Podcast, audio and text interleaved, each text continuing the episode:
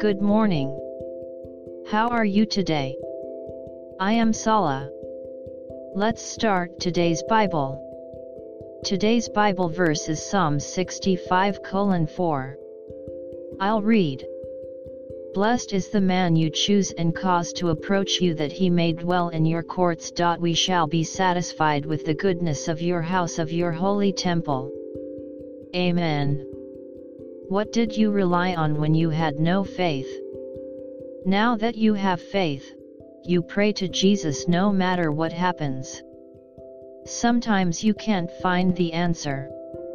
The situation may not change. However, if you pray and leave it to God, a mysterious peace will come even if nothing changes. It is the privilege of those who are connected to God by faith.